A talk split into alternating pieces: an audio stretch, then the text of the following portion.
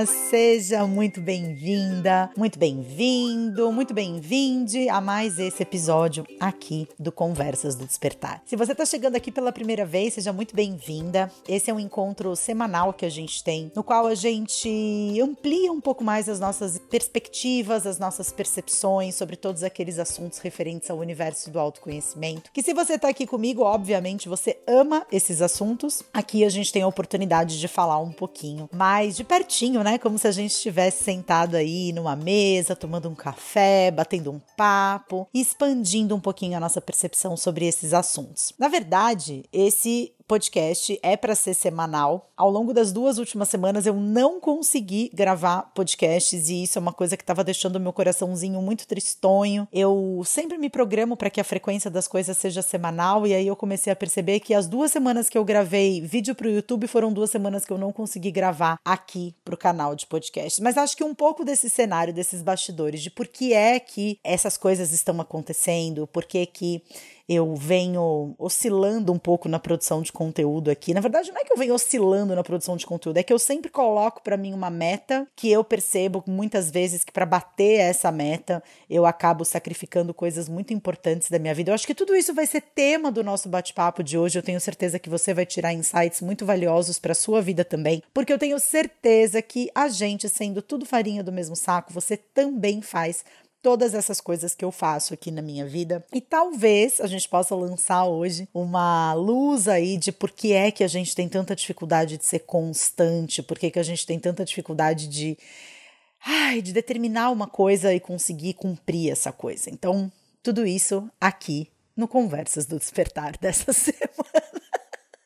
Gente, eu tô muito acelerada, eu tô muito empolgada. Foi muito engraçado isso que acabou de acontecer, porque eu tava trabalhando lá na sala da. Hoje, hoje é quinta, então esse podcast ele sai na sexta, amanhã. E eu tava trabalhando na sala e aí a Luli mandou uma mensagem no grupo de trabalho, mandando assim: Pessoal, fui lá ver na planilha, vi que não tem nenhum podcast. Essa semana a gente também não vai ter podcast. E aí eu, ai meu Deus do céu, o podcast. Eu olhei pra cara do Ricardo, o Ricardo olhou para mim e perguntei: Dá tempo? Ele falou: Dá. Aí eu larguei absolutamente tudo que eu tava fazendo, tudo que eu tava trabalhando, tudo que eu tava fazendo com Bia, conversando com a equipe, larguei tudo e vim aqui pro escritório gravar esse podcast ai, abrir um pouco o coração, eu percebo que eu tenho algumas sessões de terapia por semana. Né? Eu tenho a minha própria sessão de terapia com o meu psicólogo e essa daqui é uma outra sessão de terapia também que eu tenho com vocês quando eu falo a respeito daquilo que vai ocorrendo aqui dentro de mim e que eu acho que me ajuda tanto, né? Eu tenho lua em gêmeos, não sei se você é ligado em astrologia, mas eu tenho lua em gêmeos, então todas as vezes que eu falo sobre os meus processos, isso me ajuda muito a organizar internamente as minhas emoções. É muito gostoso sempre poder compartilhar compartilhar que eu gosto muito de ouvir podcasts, então imagino que se você também é uma pessoa que gosta, talvez esse blá blá blá aqui sobre o autoconhecimento que transborda do meu coração de uma forma muito espontânea no Conversas do Despertar talvez te ajude também. E eu tô muito acelerada com essa decisão de resolver gravar o podcast assim nos 45 do segundo tempo. Tô meio rouca também, não sei se você consegue reparar. Então acho que pra gente conseguir falar de um lugar diferente que não seja essa essa velocidade velocidade 200 km por hora da mente. Ai, talvez seja bom parar um pouquinho e dar algumas inspirações profundas, algumas expirações profundas para que a gente possa se conectar de uma forma diferente. Então, se você puder, feche os seus olhos. Leva atenção para a sua respiração. É muito interessante. Esses dias eu li que as mulheres, quando se conectam com a respiração, é mais fácil para elas reparar a barriga se movendo, enchendo de ar, ou o peito se expandindo e contraindo no momento de soltar o ar. E os homens eles conseguem perceber essa respiração acontecendo mais nas narinas, em volta das narinas, o ar entrando e o ar saindo. Seja onde for que você consiga perceber o ar entrando e o ar saindo, fica um pouquinho nessa percepção.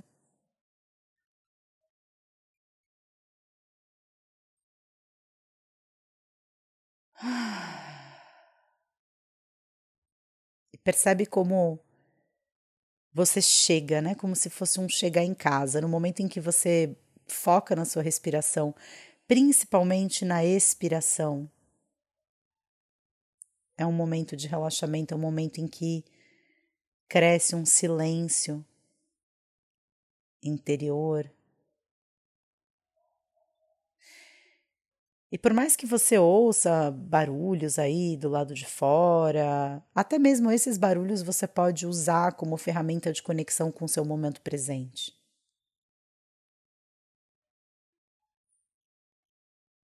Que a gente se perde tanto no mundo dos nossos pensamentos e a gente quase que acredita piamente que os nossos pensamentos são a realidade, né? E no momento em que a gente foca a nossa atenção no que está acontecendo no momento presente, a gente percebe onde a gente está nesse momento. Então, leva atenção aos seus pés. Se você não souber onde você está, sempre olhe para os seus pés. Eles te mostram onde você está nesse momento. Os meus pés estão apoiados aqui no sofá. É uma superfície gostosa, macia, confortável. Percebe os seus pés. E percebe o seu bumbum se você está sentada ou se você estiver de pé nesse momento. Percebe como que o seu corpo está encaixado, onde o seu corpo está apoiado. Talvez você esteja num metrô, num transporte público Percebe se você está segurando naquelas barras superiores, leva atenção para suas mãos, ou se você estiver sentada, leva atenção para suas costas. Leva atenção para sua pele, como as roupas te cabem aí, como que as roupas tocam a sua pele.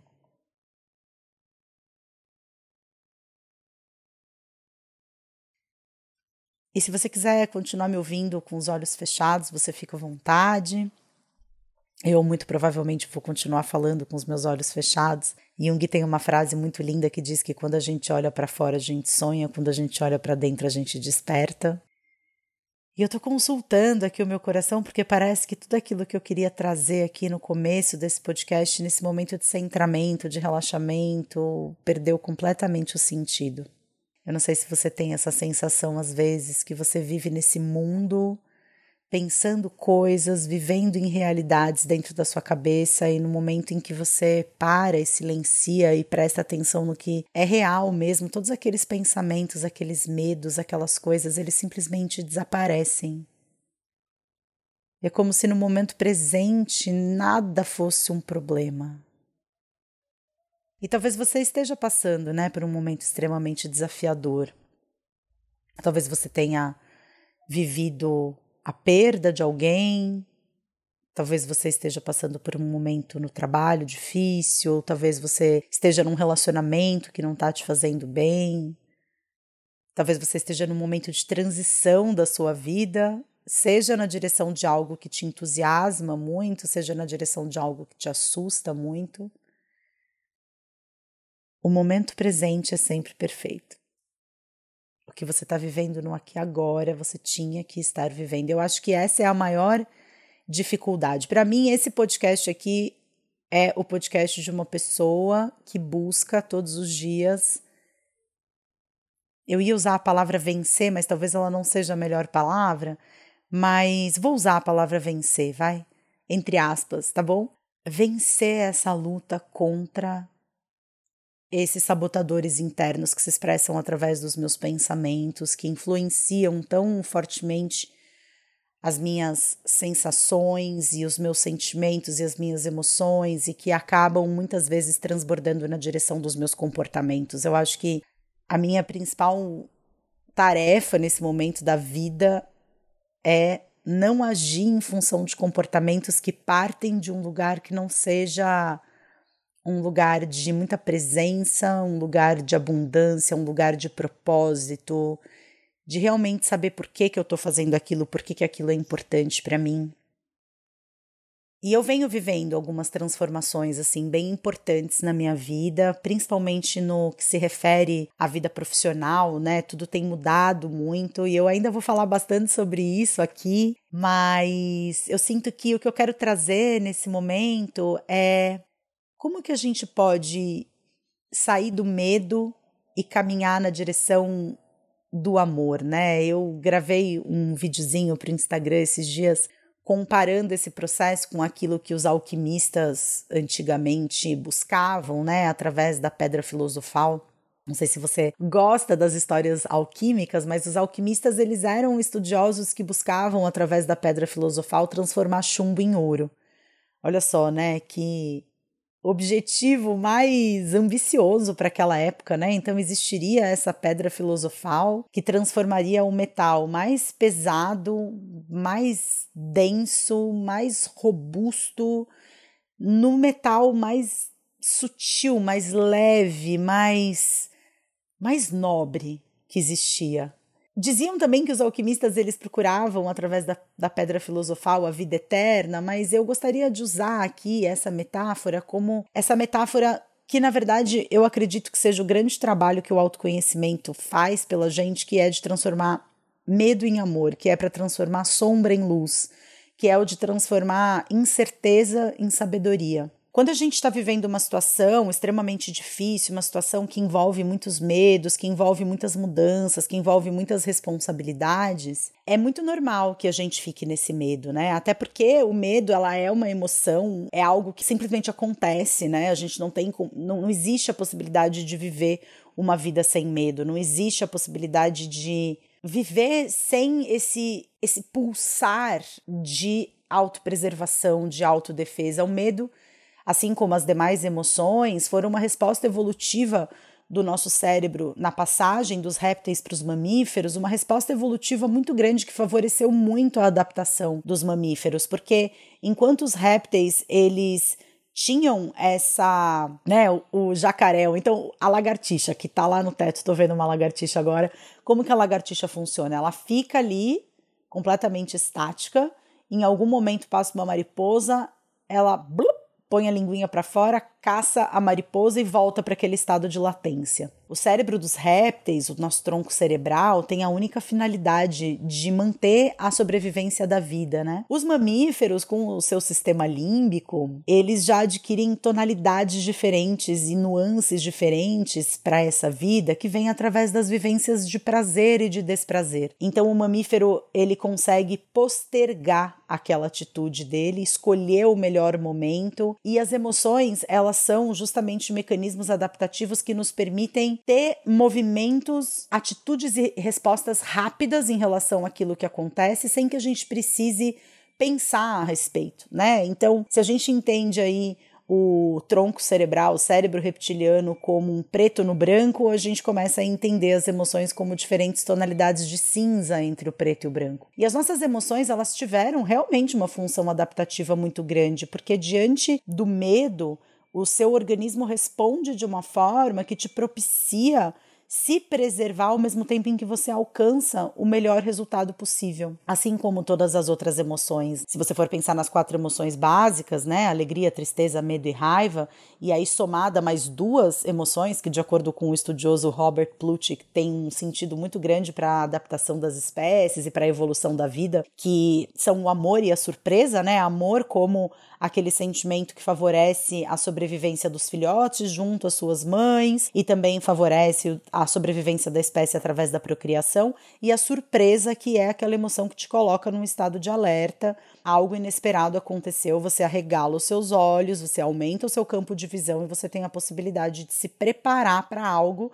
que não estava no seu radar. E as emoções, elas servem justamente para isso.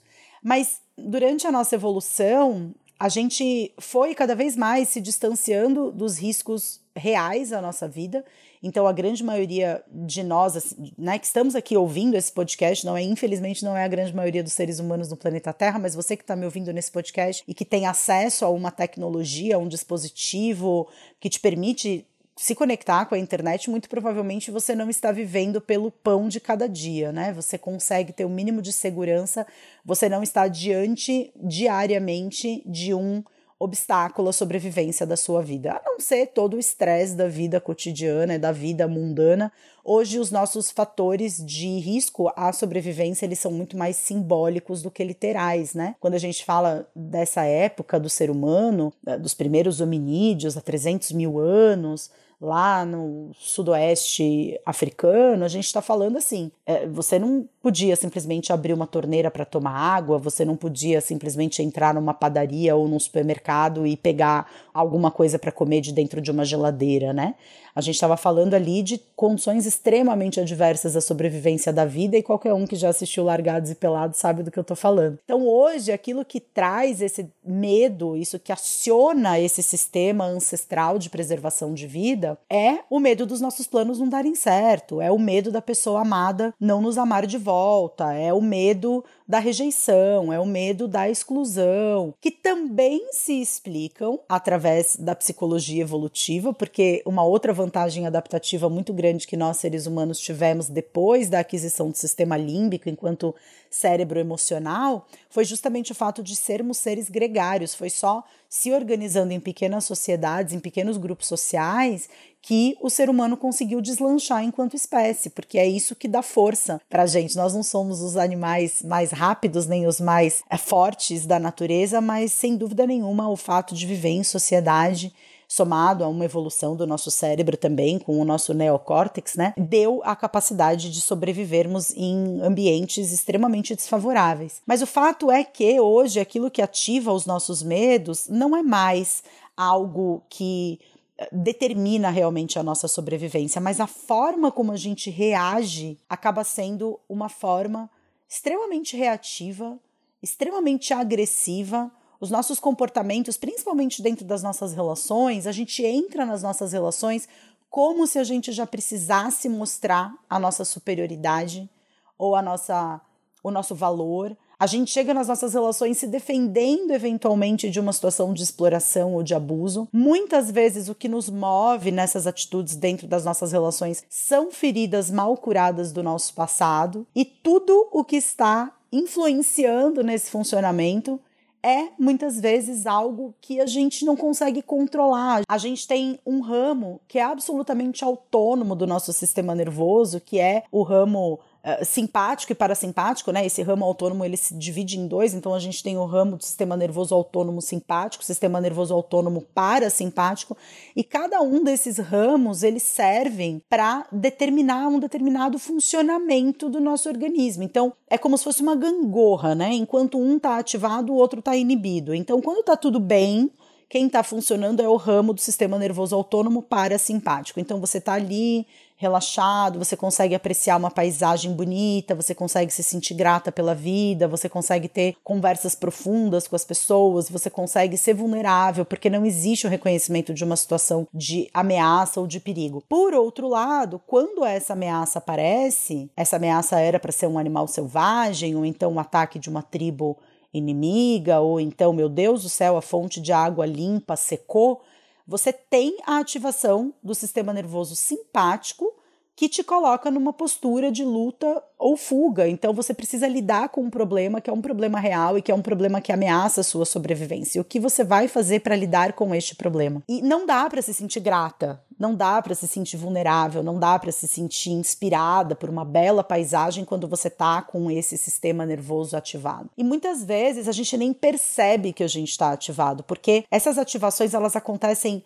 tantas vezes durante o dia, diante de tantas ameaças diferentes. Então, uma mensagem de WhatsApp que não é respondida, um comentário que é feito numa reunião de trabalho que serve como um gatilho para questões que você viveu no seu passado e que eventualmente não foram bem resolvidas dentro de você, situações que aconteceram e que te deixaram esses resquícios de traumas dos quais você parece que precisa continuar se protegendo hoje. Então, se você tá num relacionamento e a pessoa, então pensa, né? Você tá num relacionamento amoroso, aí você entra nesse relacionamento já com uma série de feridas, muitas das quais você nem tem consciência a respeito, porque você não teve espaço nessa sociedade para expressar as suas dores, você não teve, as pessoas elas só te disseram, supere isso logo, ele não era para você, não vale a pena sofrer por causa disso ou o que quer que seja, e você passou por cima dessas dores e essas dores elas permaneceram inconscientes ali para você e elas permaneceram profundamente vivas, mas profundamente escondidas dentro de você. E você chega num relacionamento com todas essas dores. Você chega num relacionamento com um monte de condicionamentos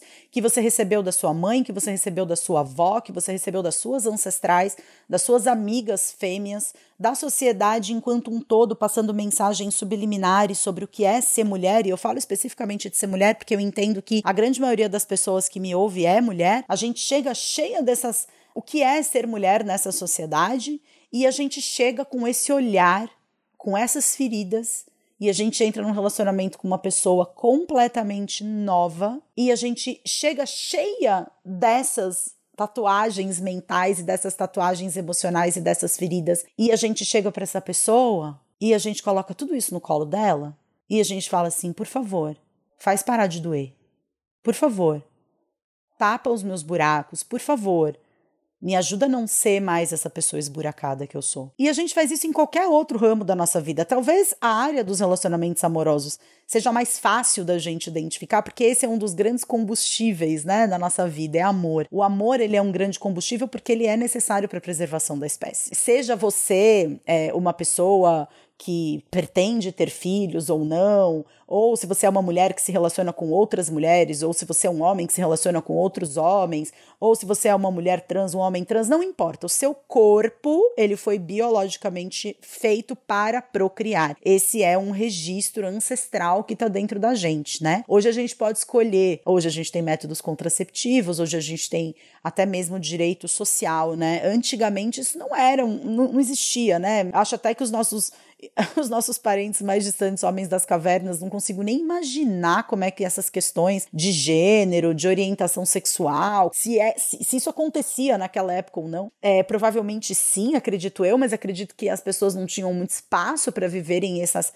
essas possibilidades de escolha. Então, nunca foi uma escolha, né? Pro, pro nosso corpo, a capacidade de procriar é realmente algo que tá ali implantado como um registro, como uma memória, e é por isso que todo mundo, além né, de ser uma delícia você estar tá num relacionamento gostoso, além de você, é, enfim, ter essa questão mesmo de sermos gregários, a gente não foi feito para viver sozinho, para viver como ilha, né? Então, é, talvez o campo dos relacionamentos amorosos seja o campo em que a gente percebe mais facilmente isso se expressando, mas na real, na real mesmo, em qualquer campo isso se expressa, né? Então eu tenho lá vamos fazer uma adaptação para um contexto de uma situação de trabalho, por exemplo. Então você tem todo um condicionamento social de que você deve passar um determinado número de horas fazendo algo que vai te dar o sustento, não só seu, mas da sua família. E você tem um histórico, né? O condicionamento da sua família, das pessoas da sua família. O que que essas pessoas trabalhavam, por exemplo, na minha família, grande parte da minha família ou é médico ou é engenheiro. Então, para mim foi um grande desafio bater no peito e falar eu quero fazer psicologia, porque o pensamento mais óbvio era, ué, vai estudar medicina e vai ser psiquiatra, por que, que você vai ser psicóloga? E se eu for olhar pro lado da minha mãe, da família, que tanto a minha mãe quanto o meu tio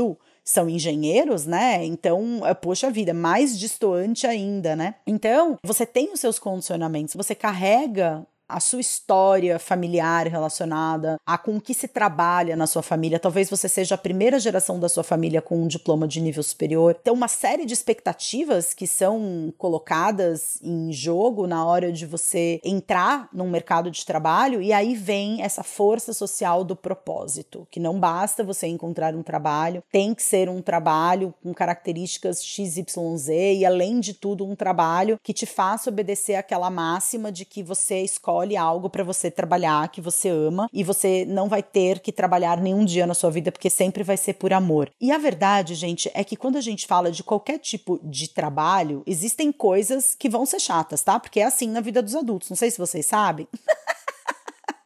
Mas na vida dos adultos, tem coisas que são legais que você faz e tem coisas que não são legais. E você precisa fazer mesmo assim. E não tem jeito, né? É, é... é eu acho que a gente vive muito no pensamento mágico, sabe? Essa frase: escolha um trabalho que você ama e você não vai precisar trabalhar nenhum dia na sua vida. Mentira! Bullshit! Não sei se você acreditou nisso, mas isso é uma falácia que nos leva a encontrar pelo em ovo e muitas vezes questionar se aquilo que a gente está fazendo é realmente algo que a gente ama, porque como disseram por aí que se eu amasse o que eu fizesse eu não ia precisar trabalhar um único dia da vida e blá blá blá, o sachê. Mas o fato é que se você chega com esse peso do condicionamento da sua família, com essa expectativa de vou fazer algo que eu amo, muito provavelmente você vai chegar num trabalho, vai chegar numa nova oportunidade de trabalho, seja como autônomo, seja um novo projeto de trabalho, seja uma empresa que você vai abrir, seja uma entrevista de emprego, você vai chegar e vai pegar todos esses seus condicionamentos, colocar no colo da outra pessoa e falar: por favor, me cure. Por favor, me faça ser a pessoa bem sucedida. Gente, eu tava assistindo agora, né? Dicas aleatórias de Flávia Melissa. Tava assistindo agora há pouco o finalzinho do segundo episódio de um programa que tem uma, uma série de documentários na Netflix que se chama Untold. Esse episódio que eu tava assistindo é a namorada que nunca existiu.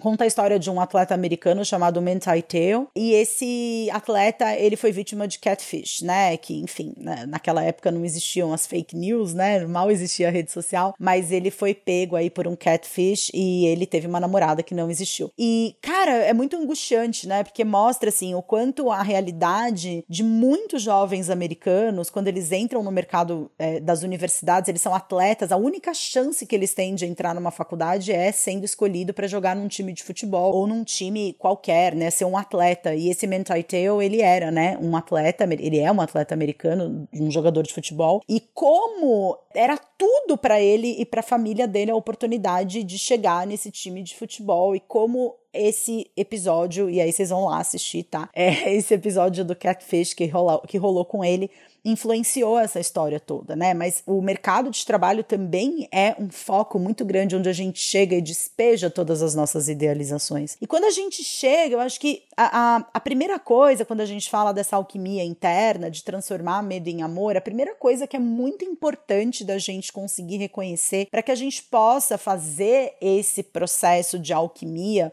e que talvez seja a grande pedra filosofal do processo do autoconhecimento é a consciência. Né? Quando você tem consciência de que o que está te movendo é o medo, quando você tem consciência de que o medo é o que está por trás das ações, é o que está por trás da sua ansiedade, porque o medo ele é a emoção que está por trás de todos os nossos comportamentos disfuncionais, a menos que você esteja diante de um animal selvagem, tá bom? Se você realmente estiver diante de um animal selvagem, ou se você estiver numa selva, cruzando uma ponte suspensa e essa ponte fez um cleque de uma corda que estourou, cara, você tem todo motivo para estar tá com medo nessa situação. Se você estiver em alto mar e se aproximar uma tempestade com ondas gigantes, bicho, você tem total motivo para estar tá com medo. Mas se você tá sentada na sua sala, escrevendo a apresentação de um projeto de trabalho, e você é dominada pelo medo, e neste momento em que você está escrevendo essa apresentação, ou que você está tendo essa reunião, ou que você está saindo para jantar pela primeira vez com um crush novo, você está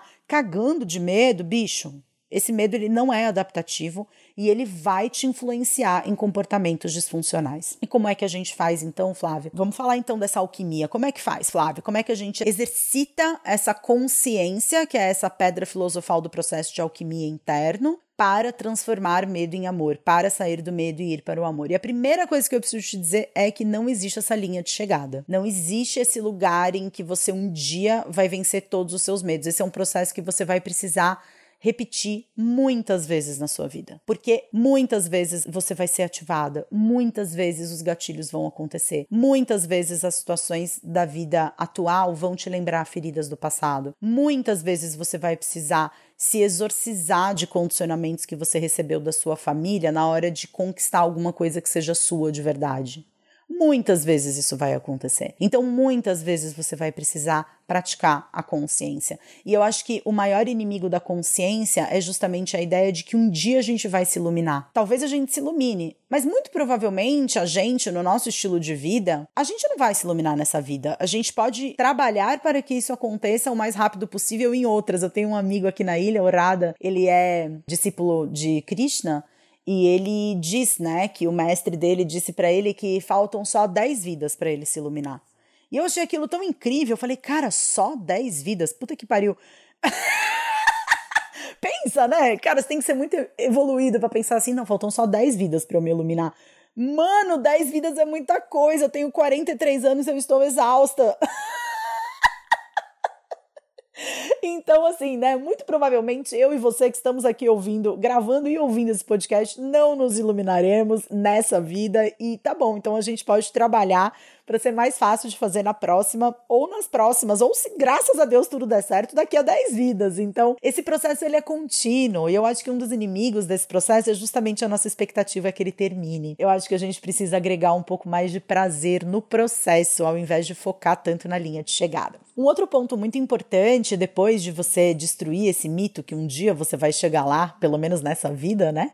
É você perceber quais são os seus sinais de medo e de ativação. Eu tenho sinais, e obviamente para mim talvez seja mais fácil de perceber, porque faz muito tempo que eu tô trabalhando nisso, faz muito tempo que eu tô me observando nesse sentido, mas existem muitos sinais que me trazem essa percepção de que, opa, o meu corpo tá me dizendo que eu me perdi, o meu corpo tá me dizendo que eu estou lidando com um excesso de carga emocional eu tenho alguns sintomas, como por exemplo, meu estômago doer. Hoje eu percebo quando meu estômago dói. Antes eu associava isso apenas a uma questão de alimentação. Hoje eu sei que não tem nada a ver com alimentação. E, gente, eu falo nada a ver mesmo. Tudo bem que o meu suco de couve super me ajuda todos os dias em jejum, mas eu percebo que o meu estômago doer é porque aconteceu alguma coisa emocional que eu estou digerindo ainda. Outro sinal físico que eu tenho é a própria ansiedade, né? As borboletas no estômago. Então, quando eu começo a me sentir ansiosa, eu percebo que eu preciso começar a dar respirações mais profundas,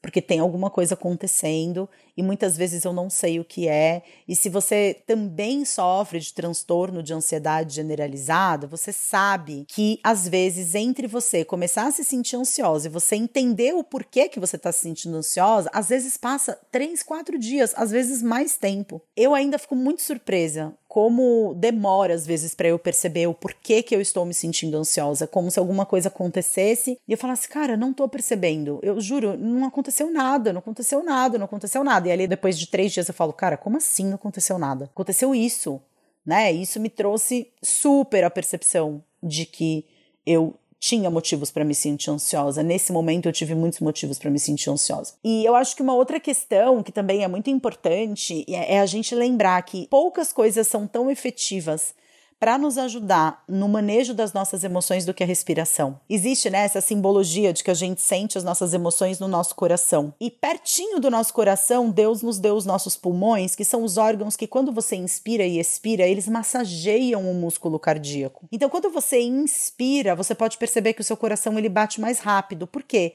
Porque ele está sendo apertado pelos pulmões que estão inflando e ele precisa trabalhar mais para distribuir o sangue para o corpo todo. E no momento em que você solta o ar e os pulmões eles relaxam, o coração ele ganha mais espaço e aí ele pode bater mais devagar. Então, se você estiver percebendo que você está numa situação motivada pelo medo, você está ali prestes a entrar numa apresentação de trabalho você está sendo consumida pela ansiedade, você não está nem conseguindo pensar direito de tanto medo que você está do seu desempenho, ou você está profundamente ansiosa porque você vai colocar um projeto novo no mundo, ou você está profundamente ansiosa porque você vai encontrar com uma pessoa pela primeira vez hoje. E você sente que talvez essa pessoa seja a pessoa da sua vida, lembre-se de respirar lembre-se de expirar mais longamente do que inspirar. Então você inspira contando até três, por exemplo, e solta contando até seis. Você inspira pelo nariz e você solta pela boca. E à medida em que você começar a fazer isso com mais frequência, mais rapidamente você volta para o centro. Hoje acontece isso comigo. Eu percebo que eu estou num movimento de ansiedade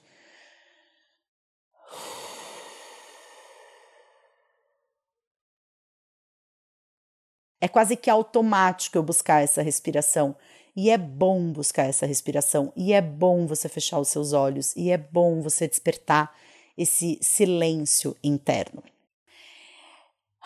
Eu espero que esse podcast tenha te ajudado nisso. Lembre-se de respirar, lembre-se dessas três coisas. Isso é o que vai fazer você sair do medo e entrar no amor. Depois você pode adicionar outras coisas, você se lembrar por que, que você está fazendo o que você está fazendo, você trabalhar nos principais valores da sua vida, nos seus principais sonhos, o que você quer conquistar com as suas atitudes, mas se você simplesmente se lembrar de respirar, nos, se você for capaz de entender que você está com medo, e se você for capaz de respirar e trazer um maior silenciamento, uma maior quietude, uma maior tranquilização para o seu interior, Lembre-se sempre, a inspiração ativa o sistema nervoso simpático, que é aquele que te prepara para a luta ou para a fuga, e a expiração ativa o sistema nervoso parasimpático, que é aquele que te relaxa e te coloca em modo de stand-by. Quando você respira e você acalma o seu sistema nervoso, você tem a possibilidade de enxergar coisas que você não estava enxergando, porque quando você está com o seu sistema nervoso simpático ativado, a sua vista se estreita, você consegue enxergar menos coisas, o seu campo de visão diminui, porque você precisa enxergar a luz no fim do túnel. Nós não estamos num túnel e a gente não precisa dessa luz. A gente precisa trazer consciência que estamos com medo.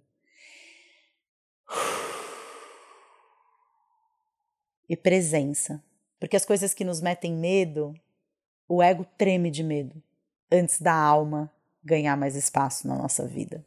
Eu espero que esse podcast tenha te ajudado. Espero que você esteja comigo aqui vivendo esse grande momento de alquimia interna na sua vida. Não deixa de avaliar esse podcast na ferramenta através da qual você está consumindo esse conteúdo. Se você não me segue nas redes sociais, aproveita para procurar por mim lá no Instagram, no Facebook, também no YouTube e deixa o seu comentário lá nas redes se você tiver ouvido esse podcast com um grande insight, me manda uma mensagem, me deixa saber que você existe, me deixa saber que esse conteúdo fez sentido para você. E a gente se vê muito em breve na próxima semana. Espero que você fique bem. Um grande beijo. Tchau.